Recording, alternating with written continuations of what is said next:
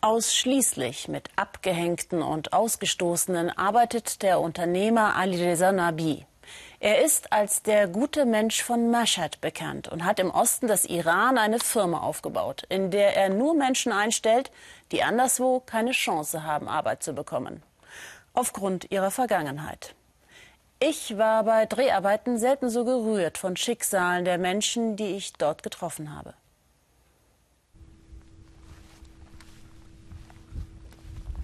Hier haben wir geschlafen.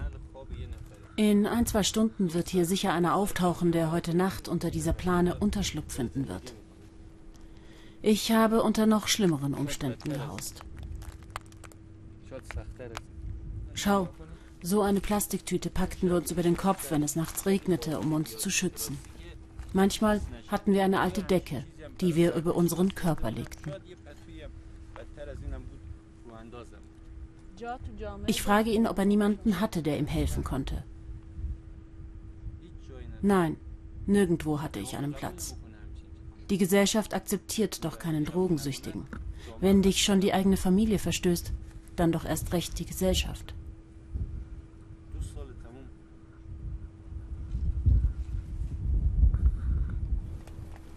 Zwei Jahre lebte er hier am Rande der religiösen Stadt Mashhad, im Osten des Landes.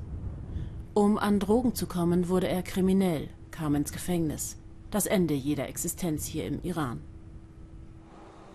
Doch Massoud hatte Glück. Einer gab ihm eine Chance. Bedingung war nur, vorbestraft zu sein. Bedingung, um hier eingestellt zu werden, so steht es auf dem Werbekatalog für die Oliven, die hier weiterverarbeitet und verpackt werden. So sagt es Dr. Nabi, der Gründer und Leiter dieser Firma.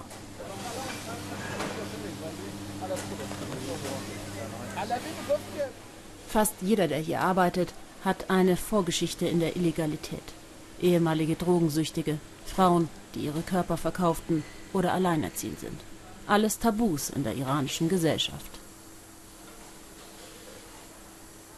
Dr. Nabi sagt, wer sind wir, um über Menschen und ihre Schicksale urteilen zu können?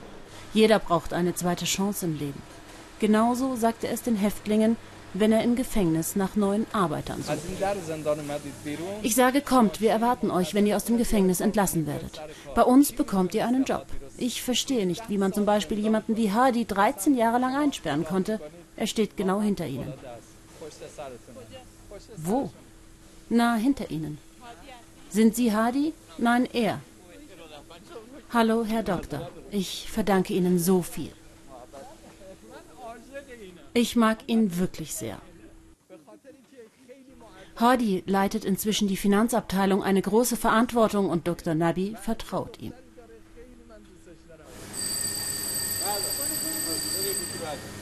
Gemeinsame Pausen, ein geregelter Arbeitstag, füreinander einstehen, so möchte Dr. Nabi seine Kinder, wie er sie nennt, resozialisieren. Vielen schenkt er so Hoffnung, auch in Fällen, in denen es kaum noch eine gibt.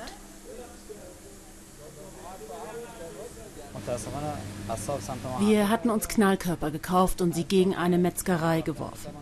Der Metzger kam heraus, eine Schlägerei begann. Ich wehrte mich, schlug ihm ins Gesicht, dabei explodierte der Knallkörper in meiner Hand und zerfetzte sie. Und das Gesicht des Metzgers. Er starb. Wie lautet das Urteil? Todesstrafe. Ich soll hingerichtet werden.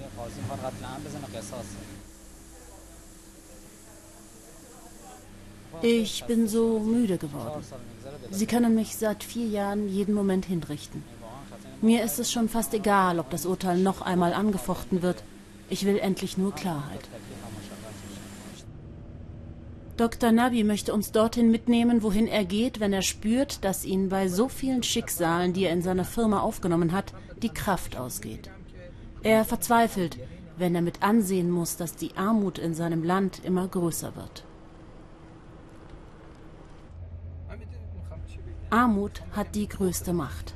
Armut kann sogar die Gefühle einer Mutter, die heilig sind, betäuben, so dass sie ihr Kind in der größten Not für wenig Geld verkauft. Ich kenne so viel, die dazu gezwungen waren. Einen Säugling zu verkaufen, dann muss es dir wirklich schlecht gehen.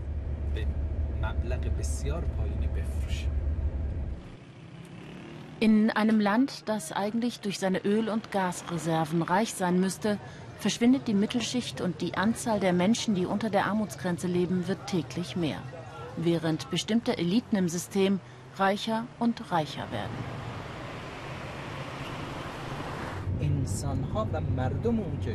Das Wertvollste, das ein Land besitzt, sind doch die Menschen, nicht die Sehenswürdigkeiten und die Dämme, die gebaut werden.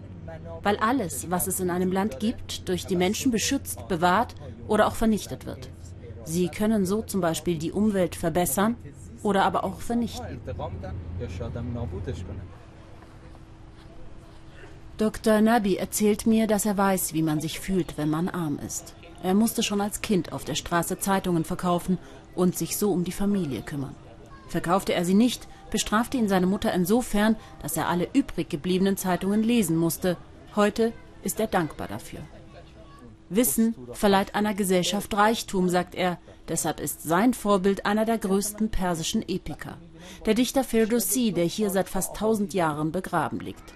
Ferdowsi sagte in einem seiner Gedichte بسی رنج بردم در این سال سی بسی رنج بردم در این سال سی عجم عجم زنده کردم بدین پارسی